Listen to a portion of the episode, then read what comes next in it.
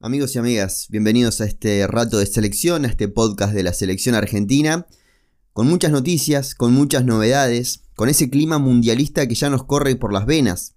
Lo decía en el podcast anterior, lo avisé con tiempo, puedo llegar a decir, que una vez que esté el sorteo hecho, ya nos iba a correr ese calor Qatar 2022.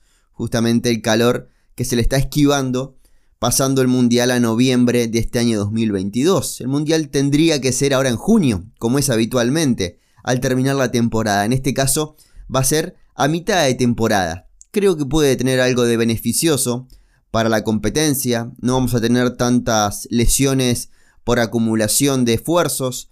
Eh, vamos a tener jugadores que no están con el físico totalmente desgastado, como pasa en cada mundial, pero que muchas veces se disimula por esta actitud y estas ganas de poder competir en el Mundial. Con muchas noticias, unas buenas, otras no muy buenas. Vamos a estar analizando hoy el grupo de Argentina, obviamente. Vamos a estar analizando todos los grupos. Em, vamos a ver y, charlar un poquito de, de, los cuatro lesionados que tiene nuestra selección de cara a lo que va a ser la finalísima y quién llega, quién no llega. Vamos a estar hablando un poquito de, todo eso. Arrancar por las malas noticias, que tiene que ver en este caso con eh, Leandro Paredes, que como todos sabemos sufrió una lesión en el último partido de en el último partido del Paris Saint Germain y tiene que ser operado. Se rompió la inserción del abdomen y se lesionó el aductor. Eh, la lesión del aductor lo obliga a tener que estar un mes por lo menos fuera de las canchas, por lo que se aprovecha ese tiempo de recuperación para operar a Leandro Paredes de esta pubalgia que decíamos y van a ser dos meses los que, los que va a estar fuera del campo de juego el 5 de la selección argentina, una operación que prácticamente lo deja fuera de eh, el partido con Italia el próximo primero de junio en Wembley, con todo lo que eso significa. Eh, va a tener em, una operación en la que va a estar presente el doctor de la selección argentina. Hablamos de Daniel Martínez que está viajando a París para monitorear todo lo que tiene que ver tanto con la recuperación del aductor como a la operación de la pubalgia que sufre el actual mediocampista central del seleccionado argentino. Y decíamos que se pierde esta finalísima porque en los últimos días la FIFA comunicó el carácter que va a tener este partido. La FIFA le dio carácter de título oficial a la finalísima versus Italia, lo que significa que suma estrella. Esto nos da la pauta de que no va a ser un partido amistoso, porque el hecho de que Italia haya quedado fuera del Mundial ya nos invitaba a pensar de que podía tener algo de carácter de amistoso. Ahora sabemos que es por los puntos. La idea es que esto trascienda, que este sea el comienzo de un partido que se esté jugando después de cada Copa América y después de cada Eurocopa entre esta Copa Euroamericana, que se llama Finalísima, que arrancó como pretexto, como homenaje a Maradona, pero que la idea es que cada cuatro años esto se siga realizando. Va a haber 90.000 personas, entradas agotadas, gracias a Dios. Em, vamos a poder vivir un partido histórico a tan cerquita del Mundial porque mm, no queda nada. Queda mucho y no queda nada. Son ocho meses que los vamos a vivir con mucha intensidad. Ocho meses que mm, en comparación con, con lo que pasa habitualmente mundial a mundial, el hecho de que tengamos el sorteo en el medio del verano y después el mundial, hacía que ese trayecto entre el sorteo y el mundial sea corto. Porque cuando estábamos, cuando estábamos en la escuela el verano nos hacía apartar un poquito de la realidad eh, habitual del fútbol y arrancábamos el año allá por eh, marzo o fines de febrero, ya cuando estábamos en la universidad en febrero mismo. Pero eh, eran poquitos meses, eran cuatro meses para el Mundial. Ahora son ocho meses los que tenemos de cara al Mundial, cerca de 200 días para que comience la competencia. Eh, lesiones. Hablábamos de Paredes recién. Tenemos que hablar de Papu Gómez, que ya está entrenando con el resto del plantel. Recordemos que Papu se lesionó en el partido frente al Betis, en el derby sevillano, y ya hizo su primer entrenamiento con el resto del grupo, lo que no significa que vaya a estar a disposición para el próximo domingo, pero ya es un avance. El que está un poquito más complicado es el huevo Acuña. Marcos Acuña que el miércoles viajó a Madrid para someterse a un tratamiento específico con el objetivo de avanzar en su recuperación. El lateral izquierdo del seleccionado argentino se lesionó de los isquiotibiales el pasado 13 de marzo y por eso no pudo estar en em, la última cita FIFA, la última ventana FIFA de, de marzo. No sabemos nada del partido con Brasil y es algo que ya nos preocupa, porque si se va a jugar en junio, muchachos, estamos en abril. Habría que ir sabiendo qué pasa con ese partido. Así que la verdad que es para, mm, para apretar clavijas y para empezar a ver y, analizar la posibilidad de que no sea en junio ese partido. Que tengamos que buscar otro amistoso o que nos conformemos con la finalísima y entrenar. Porque da la sensación de que em, si bien faltan dos meses para que se acerque esa fecha, eh, hay que ir preparándolo y, hay mucho protocolo por medio que hay que, hay que tener en cuenta. Otro de los lesionados es Boyé, Lucas Boyé, que tuvo su debut en la selección argentina, último jugador en sumarse a, nuestra selección, a, la era Scaloni, que tuvo una lesión en el último partido del Elche, tuvo que ser reemplazado, le hicieron una resonancia y arrojó, que tiene rotura de grado 2 en el aductor, un desgarro importante, que mantendrá una baja de aproximadamente un mes o cinco semanas perdiéndose todo el mes de abril, obviamente, y estando disponible para las últimas 4 o 5 fechas de la Liga Española. Así que es otro de los jugadores que hay que seguir de cerca con su rehabilitación. Eh, también decir que ha tenido competencia los chicos, los, los juveniles, que ahora los empezamos a seguir, los empezamos a conocer y empezamos a seguirlo. Em, Franco Carboni eh, estuvo en competencia, Valentín Carboni todavía no ha vuelto a la competencia. No sabemos si viajó con la selección argentina, el más joven de los Carboni, o finalmente no viajó, se quedó en Italia porque no se vio ninguna foto de él, se avisó que tenía COVID, pero no sabemos si finalmente estuvo en la concentración o no. Da la sensación de que no, porque no hay ninguna foto de Valentín Carboni y no tuvo competencia en el último partido de la sub-19 del Inter. Garnacho entrenó con el primer equipo por primera vez, entrenó con el plantel profesional del Manchester, así que en la misma semana que entrenó con Messi, entrenó con Cristiano Ronaldo. Así que es una buena noticia. Un chico que tiene mucho crecimiento. Eh, y bueno, el resto de los chicos eh, jugando en sus categorías. Ninguno ha tenido eh, nada para destacar en materia estadística. Ningún gol, ninguna asistencia. tuvo algunos minutos Luca Romero en el primer equipo de, de la Lazio.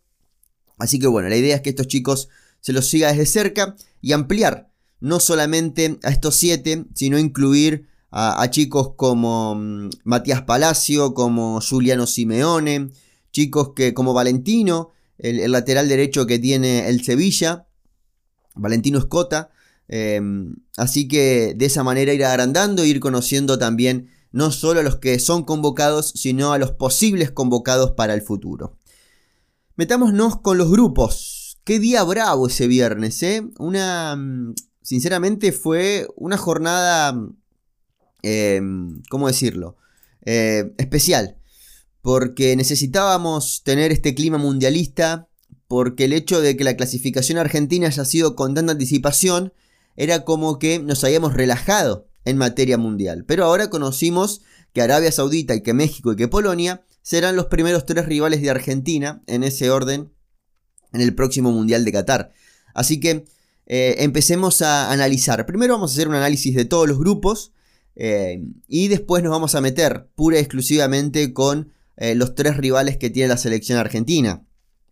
Estuve haciendo un estudio exhaustivo, quiero decir. estuve viendo muchos partidos entre Arabia, México y Polonia para poder planear y, diagramar y, y realizar los tres últimos videos que tiene el canal de YouTube. Así que los invito ahí a que pasen. Es la primera vez que por ahí hago una invitación hacia el canal de YouTube de manera explícita. Eh, porque creo que lo que voy a decir hoy de los tres rivales se ve mejor en los videos. Porque pude ir haciendo capturas de diferentes partidos eh, e ir mostrando movimientos que por ahí no se puede apreciar en el podcast. Pero vamos a estar hablando de los tres rivales de Argentina. Bombo, no, Bombo, Bombo era el, el podcast pasado. Grupo A. Grupo A que tenía Qatar como cabeza de serie. Lo importante de estar en ese grupo porque se evitaba muchas potencias. Estoy hablando para la gente del bombo 2. Pero cayó una potencia en ese bombo, en ese grupo A, que es Holanda. Que van a estar compartiendo grupo con Ecuador y Senegal. Le tocó un grupo interesante a Ecuador. No es accesible porque tiene a Holanda, que era uno de los equipos a evitar del bombo 2, y a Senegal, que era otro de los equipos a evitar del bombo 3. Pero el hecho de que Qatar sea cabeza de serie, que es campeón de Asia Qatar, eh, estamos acostumbrados a que mm, no pongamos el ojo en un anfitrión que no es campeón del mundo, pero en este caso Qatar no es para despreciar y se viene preparándose mucho tiempo para este mundial. El hecho de que en 2010 se haya conocido que Qatar iba a ser sede de este próximo mundial, le dio a Qatar la posibilidad de tener eh, tres procesos mundialistas por delante, eh, porque recién comenzaba el 2010-2014, para planear lo que iba a ser este 2022. Así que se preparó y de, gran manera. Pero Ecuador puede pelear esa plaza, esa segunda plaza, si pensamos que Holanda es el mayor candidato que tiene este grupo. Pelear con Senegal y Qatar creo que es un grupo muy parejo, sobre todo pensando en, en esa segunda plaza. Los tres equipos tienen intenciones de meterse en octavos de final y tienen material para meterse en octavos de final. Qatar, Ecuador, Senegal y Holanda. Grupo B. Es el grupo más accesible que tiene un cabeza de serie. Y es el grupo que evitaba una potencia del bombo 1 en octavos de final. Porque el hecho de que esté Qatar eh, era el único que no formaba parte de los primeros clasificados del ranking FIFA en ese bombo. Así que se cruza en octavos de final. El primero del grupo B se cruza con el segundo del grupo A. Así que Inglaterra está con Estados Unidos, con Irán, primero con Estados Unidos y con el mm, equipo que saldrá del repechaje entre Gales, Escocia y Ucrania. Es un grupo accesible para el grupo, para mm, Inglaterra, eh, porque mm, tiene eh, quizás al equipo que más se deseaba del bombo 2, que es Estados Unidos, al equipo que más se deseaba del bombo 3, que es Irán, y le toca al europeo, que obviamente eh, es lo más difícil que tiene en su grupo. Pero bueno, eh, teniendo en cuenta lo que le podía llegar a tocar, es de lo más accesible.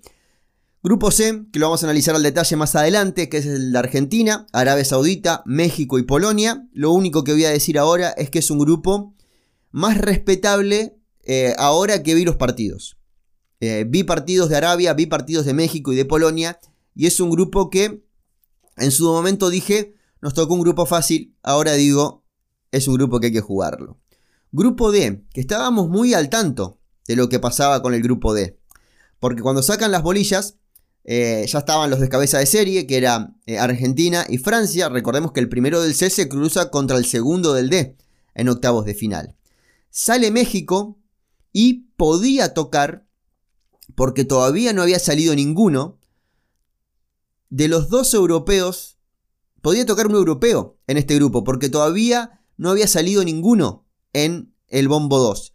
Así que, si tocaba Alemania, ya nos metíamos en un problema desde el comienzo, porque era Francia, Alemania y el resto. Y nos iba a tocar uno de los dos si pasamos a octavos de final. Sale la bola de Francia y sale la de Dinamarca. Que no es para festejar, pero no es para volverse loco. Dinamarca es un rival que está jugando muy pero muy bien. Viene a ser una muy buena euro, una muy buena eliminatoria de los primeros equipos europeos que clasificó al Mundial. Así que era para respetar. Túnez, que era un rival accesible dentro del Bombo 3.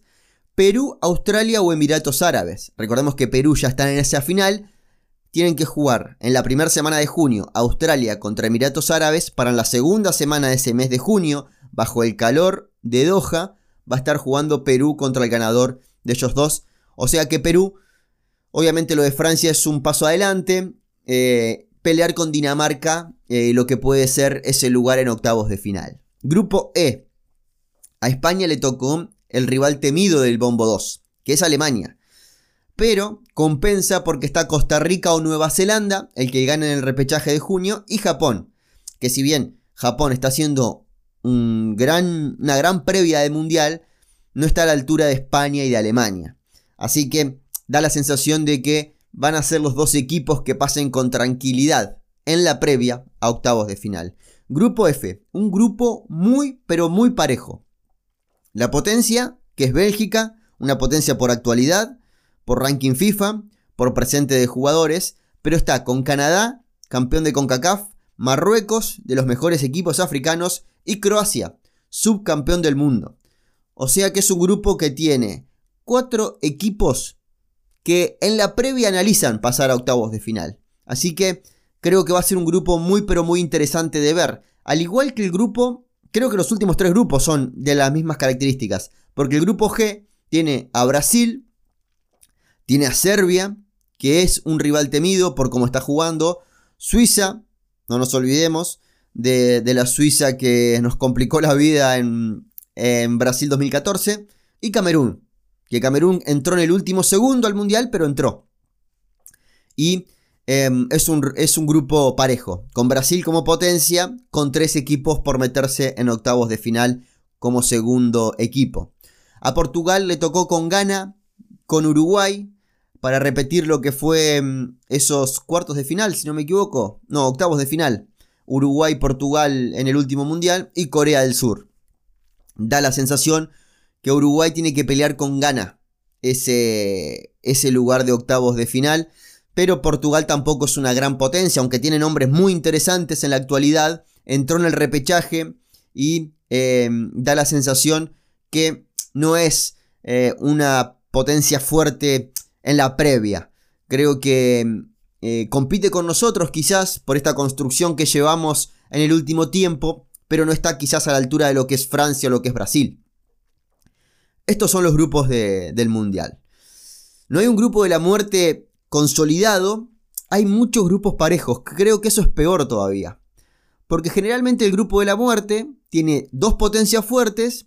Podría ser el grupo de la muerte en otro caso, el grupo E que es el de España y Alemania, dos potencias fuertes, y una que va en crecimiento, como es Japón. Siempre en el grupo de la muerte hay un cuarto equipo que renguea. Pero vemos grupos muy parejos casi todos.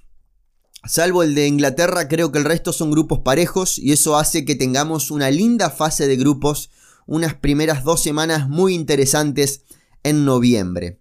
Empecemos a ver Argentina.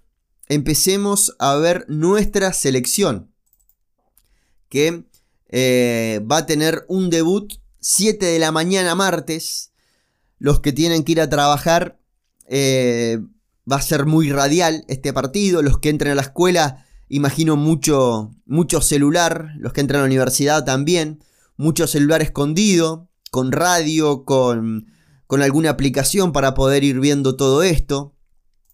Lo bueno que en Europa eh, esto va a estar, nos va a estar agarrando a las 11 de la mañana digamos, nos va a agarrar bien despiertos, esperemos no tener que trabajar con este partido para poder disfrutarlo. Eh, y bueno, eh, sinceramente, en la previa se habla de que es el rival más accesible. Lo vi jugar a Arabia y dije, apa.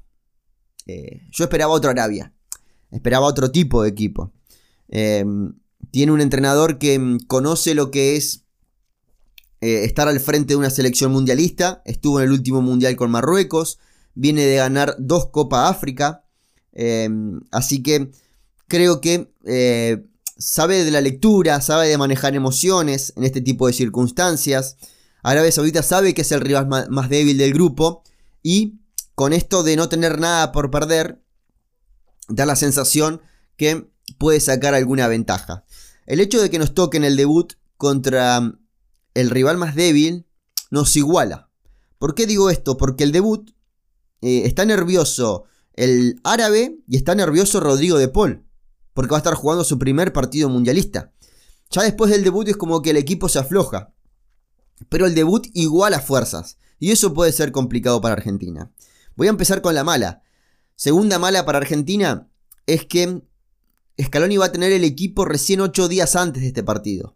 Y Arabia Saudita si quiere mañana empieza a concentrar para este partido, porque todos los jugadores forman parte de su liga local, porque puede hacer concentraciones el entrenador, porque em, es tanto el poder económico que tiene Arabia Saudita que paga fortuna para que los jugadores buenos de su país queden en Arabia y no tenga que complicarse la vida yéndose de, de ese lugar.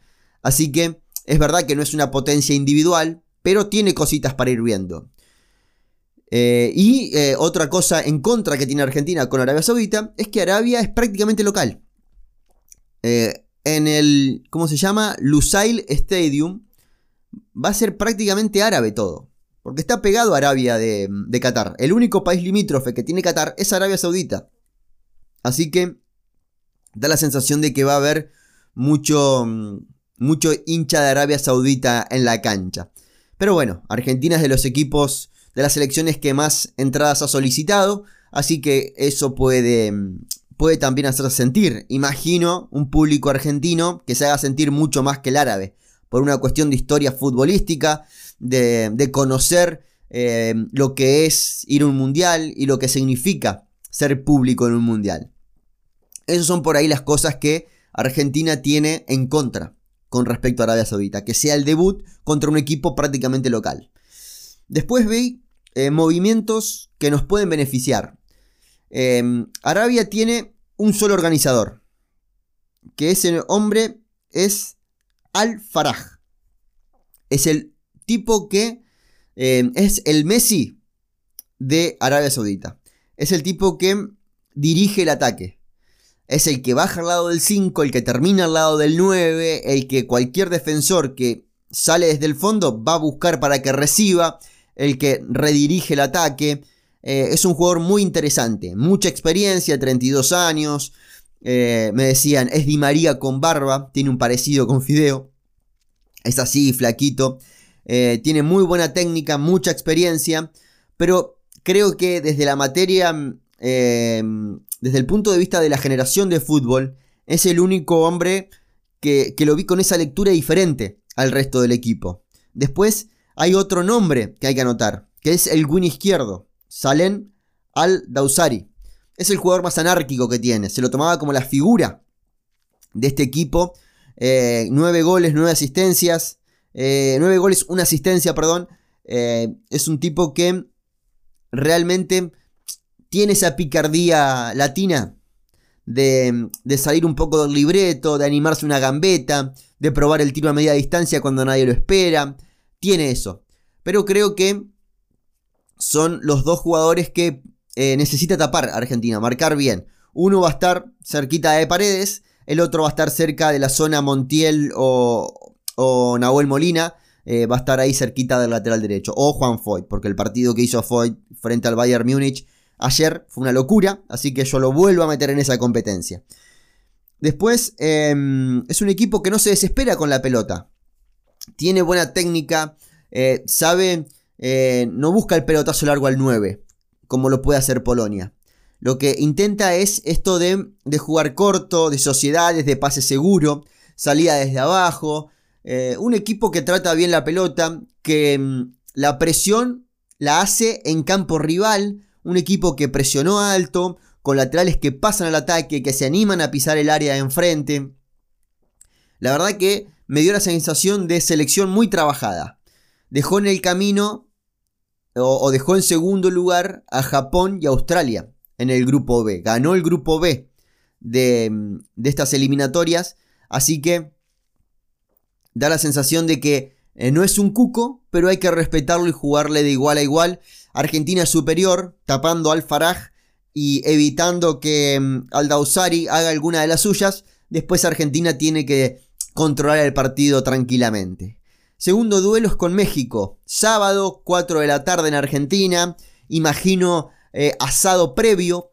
Imagino mucha familia, mucho grupo de amigos. Em, para tapar un poquito el frío que va a ser en Argentina. Juntándose cerca de las once y media, 12 del mediodía para ir preparando el asado o, buscar algún familiar de esos que cocina bien y, que haga una pasta bien trabajada, unos ravioles, algo por el estilo, algo bien calentito. También me voy por el lado del guiso. Pero es sábado, se tiene que aprovechar el día. Es un día mundialista porque se puede arrancar con un partido previo en ese mismo día eh, para ir ya calentando motores y enfrentarse a México.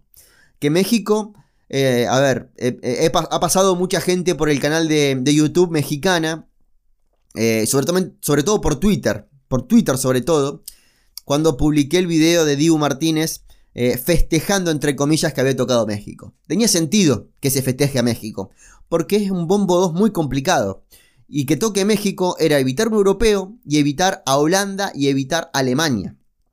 Así que eh, era, se buscaba uno de la CONCACAF. hubiese preferido Estados Unidos, pero tocó México. Porque veo que México es una selección más latina, tiene al Tata, eh, pero eh, no es un festejo, sino es em, la alegría de evitar otras selecciones más poderosas que México. ¿Qué significaba que toque México? Que toque un equipo que Lionel Scaloni ya le había ganado tres veces y no había recibido ningún gol. una selección que conocemos cómo trabaja que tiene, que juega bien, que, tiene, está dos escalones arriba de Arabia Saudita, pero que conocemos qué es lo que tiene. Que, se cruz, que nos cruzamos al, al Chucky Lozano o a Corona y son caras familiares. Y eso, eh, a ver, lo bueno conocido que malo por conocer es más o menos eso. Eh, mejor malo conocido que bueno por conocer, así es el refrán. Eh, creo que es eso. Em, sabemos a lo que juega el Tata y México juega a lo que juega el Tata. De hecho, al Tata Martino se lo critica muchísimo por no cambiar esta manera de jugar, que es un mediocampo de muy buen pie, dos centrales que tienen que jugar mano a mano, dos laterales que aparecen cerquita de los extremos para atacar con 5 más el mediocampo, un 9 de referencia y dos extremos que pueden jugar el mano a mano, que pueden ayudar a la organización o que tienen que cerrarse para darle calle a los laterales. Después de ver a México, eh, me quedo con dos nombres para, apuntar, para seguir de cerca. Eh, el primero es Raúl Jiménez, que es, me, han dicho de México que después de la lesión no volvió a ser el Raúl Jiménez que, que era, pero que es un delantero interesante. Y el otro es Carlos Rodríguez, que juega en el fútbol local, que juega en el Cruz Azul, pero que es la manija de este equipo es el organizador de juego que tiene México. Es el jugador que se encarga de conectar con, la delantera, que recibe desde el medio campo. Eh, México eh, juega con un 4-3-3 bien marcado. Y de estos tres mediocampistas, el que más se comporta como ofensivo es Carlos Rodríguez. Y se puede aprovechar eso. ¿Por qué? Porque cuando baja Raúl Jiménez es Carlos Rodríguez el que aparece de 9 cuando hay que hacer la presión en la salida, se para al lado del delantero y se puede aprovechar la espalda de Carlos Rodríguez. ¿Por qué? Porque queda Héctor Herrera y Edson Álvarez, los otros dos mediocampistas, solos contra el mediocampo argentino. Así que se puede sacar ventaja desde ahí. Otra de las cosas que, vi buscando así cositas es eh, la subida de Jesús Gallardo. Un tipo que sube mucho, que lastima en campo rival. Pero el retroceso deja una diferencia importante que ningún interior, en este caso tendría que ser Herrera o Guardado el que vaya por ese lado, tendría que ocupar ese lugar para compensar un poco la defensa, no hacen ese retroceso.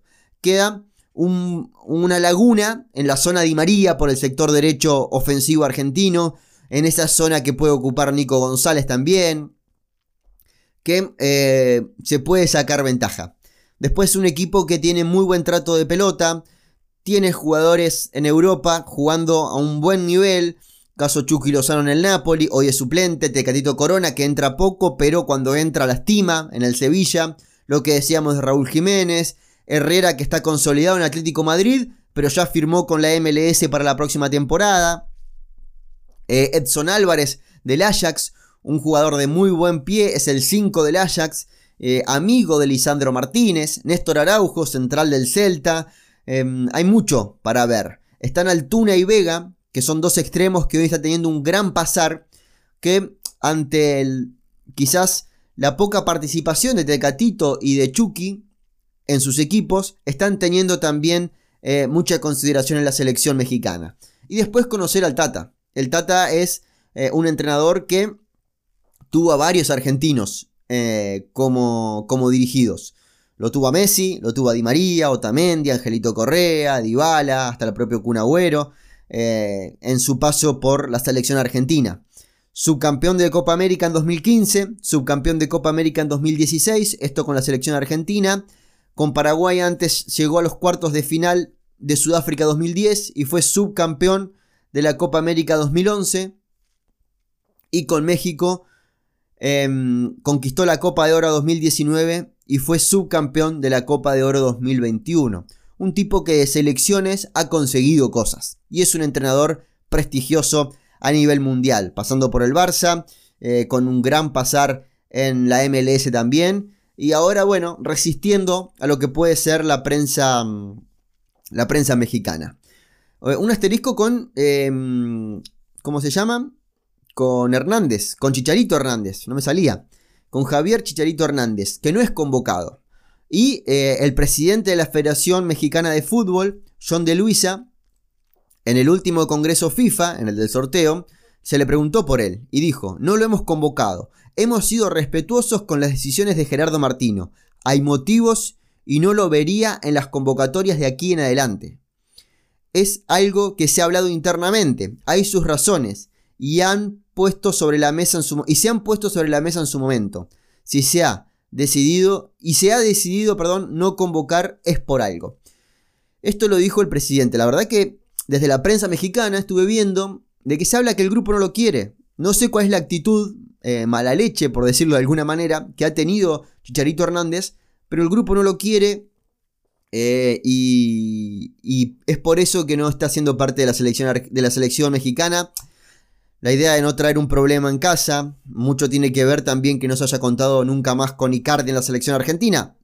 Puede ser algo parecido, una cuestión de, química con el jugador, hace que no querés intoxicar el grupo por más que a, priori da la sensación de que Icardi sería inofensivo al grupo argentino, se puede resolver de otra manera, aunque hoy no está teniendo prácticamente minutos en el Paris Saint Germain. Veo algo de ese estilo, veo una cuestión personal por detrás eh, y, por eso no, no, está en la selección mexicana, pero ya estoy eh, hablando quizás eh, de más.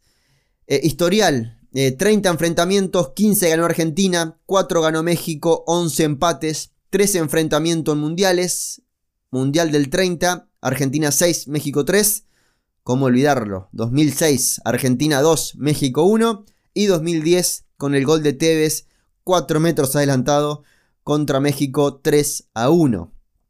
En la era Martino em, se han enfrentado en tres oportunidades también, como decía, con tres victorias para el seleccionado argentino. En una ocasión 4 a 0, en dos oportunidades fueron 2 a 0. Esto es México que será el segundo rival de Argentina. Nos metemos en el miércoles 30 de noviembre, cerrando el grupo.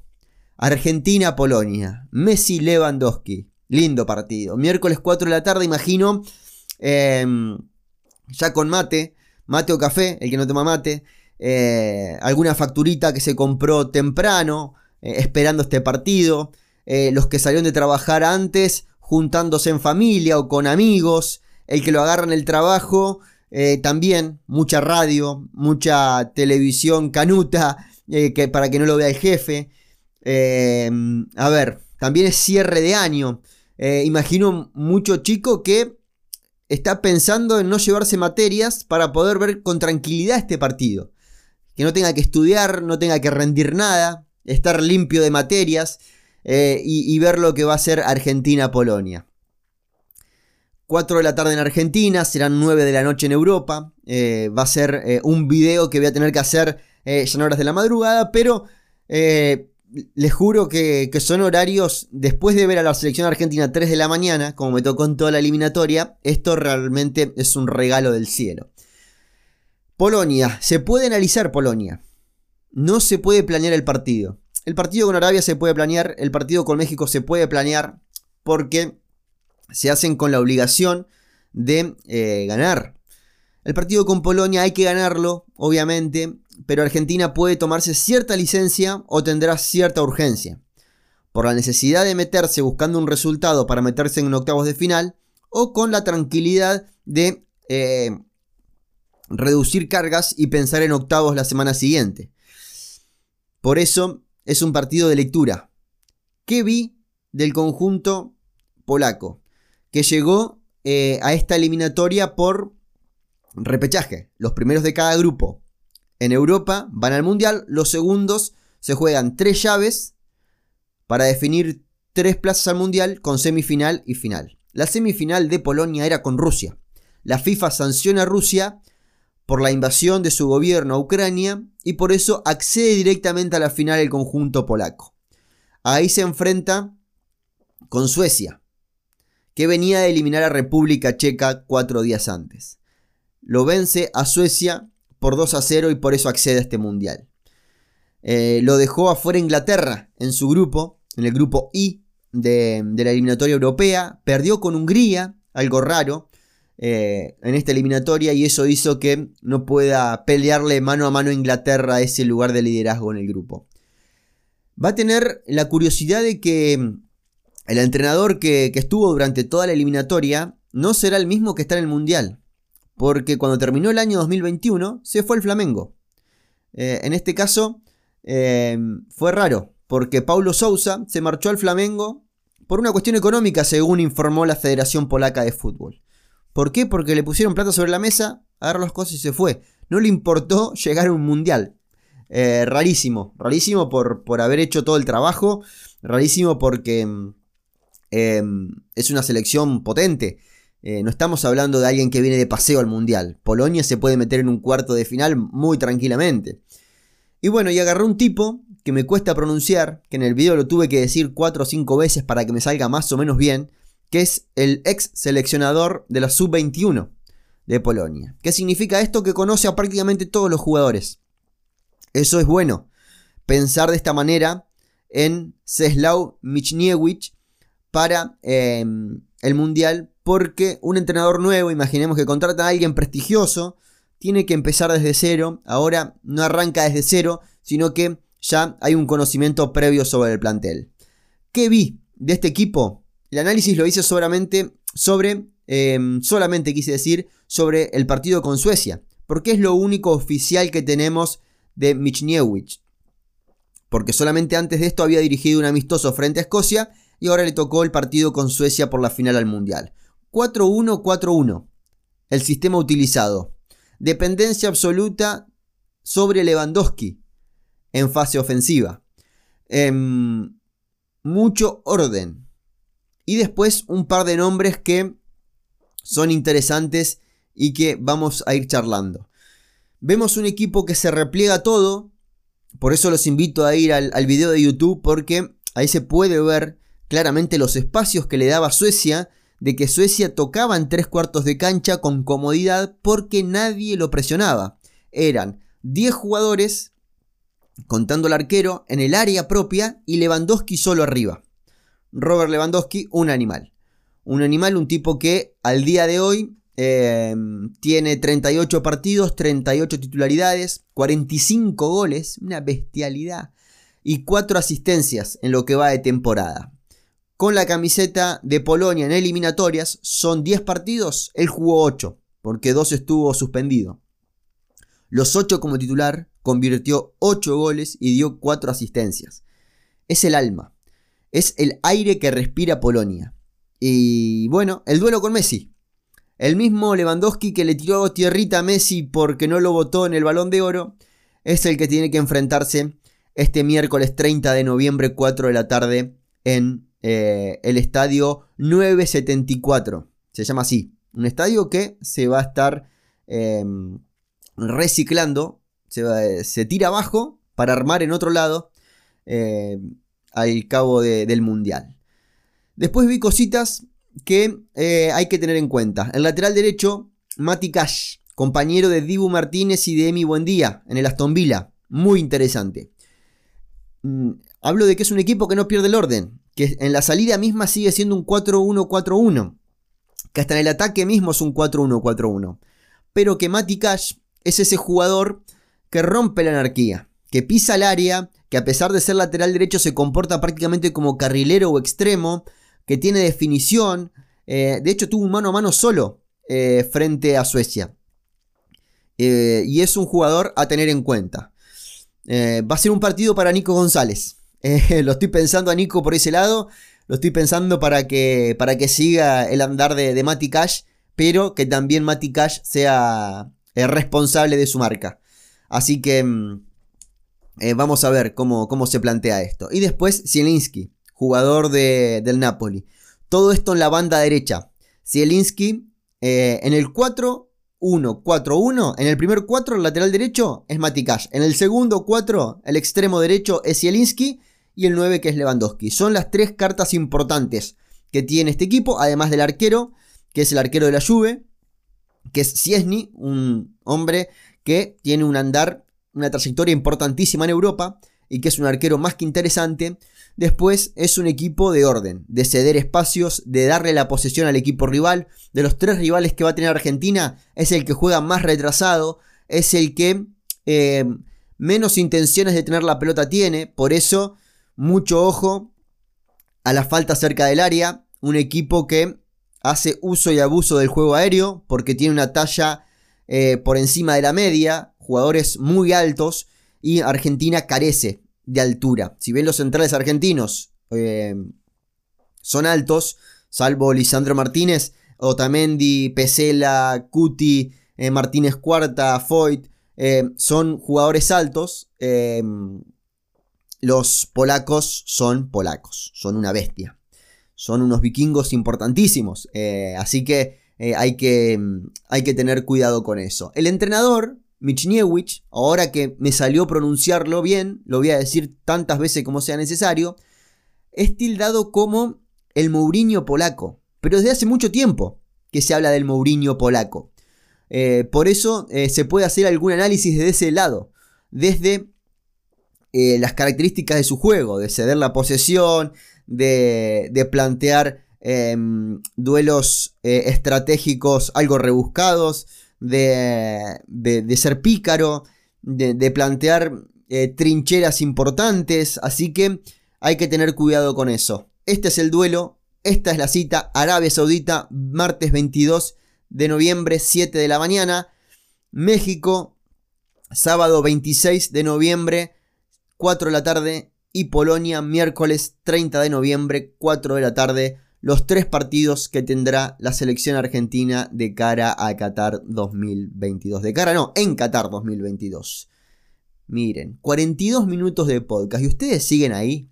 Sinceramente, si siguen ahí, eh, les pido un favor gigantesco. Que compartan este contenido en Instagram, en Twitter, en grupos de WhatsApp, en todo lo que sea necesario. Porque, a ver, te considero un loco igual que yo. Si estás escuchando un tipo a 8 meses de la competencia, hablando del análisis de los rivales, es porque estás enfermo total de la selección argentina igual que yo. Así que mi pedido es ese, que compartas este contenido, que le hagas llegar a la mayor cantidad de gente posible. Agradezco a todos los que además hacen el esfuerzo económico de colaborar con este espacio. Eh, la verdad que eh, sea poco o sea mucho, eh, el hecho de que alguien se tome el trabajo y, saque plata de su bolsillo para colaborar con este proyecto eh, es realmente emocionante. No por el dinero en sí, que también ayuda. Hoy tenemos un micrófono mejor, hoy eh, hemos cambiado muchas cosas para que esto se escuche mejor, gracias al aporte de, de la gente a través de PayPal y de Mercado Pago. Pero además el hecho de decir, loco banco lo que estás haciendo. Pero si no se puede de manera económica, te pido que con un retweet, con un tweet, Em, con compartir en las historias este podcast a través de Spotify, que te hace una publicación muy bonita de lo que estás haciendo, etiquetándome también. Todo eso ayuda a que esto crezca. Agradecido con todos ustedes por estar de ese lado, por bancar a la selección argentina, porque empezamos a planear y a pensar la finalísima, que como aseguró la FIFA tendrá carácter de, mm, de estrella, de título oficial, así que empezamos a planear eh, lo que va a ser Argentina-Italia en los próximos podcasts. Muchas gracias, amigos y amigas. Nos volvemos a encontrar una vez más en este espacio dedicado pura y exclusivamente a la selección argentina. Un abrazo grande.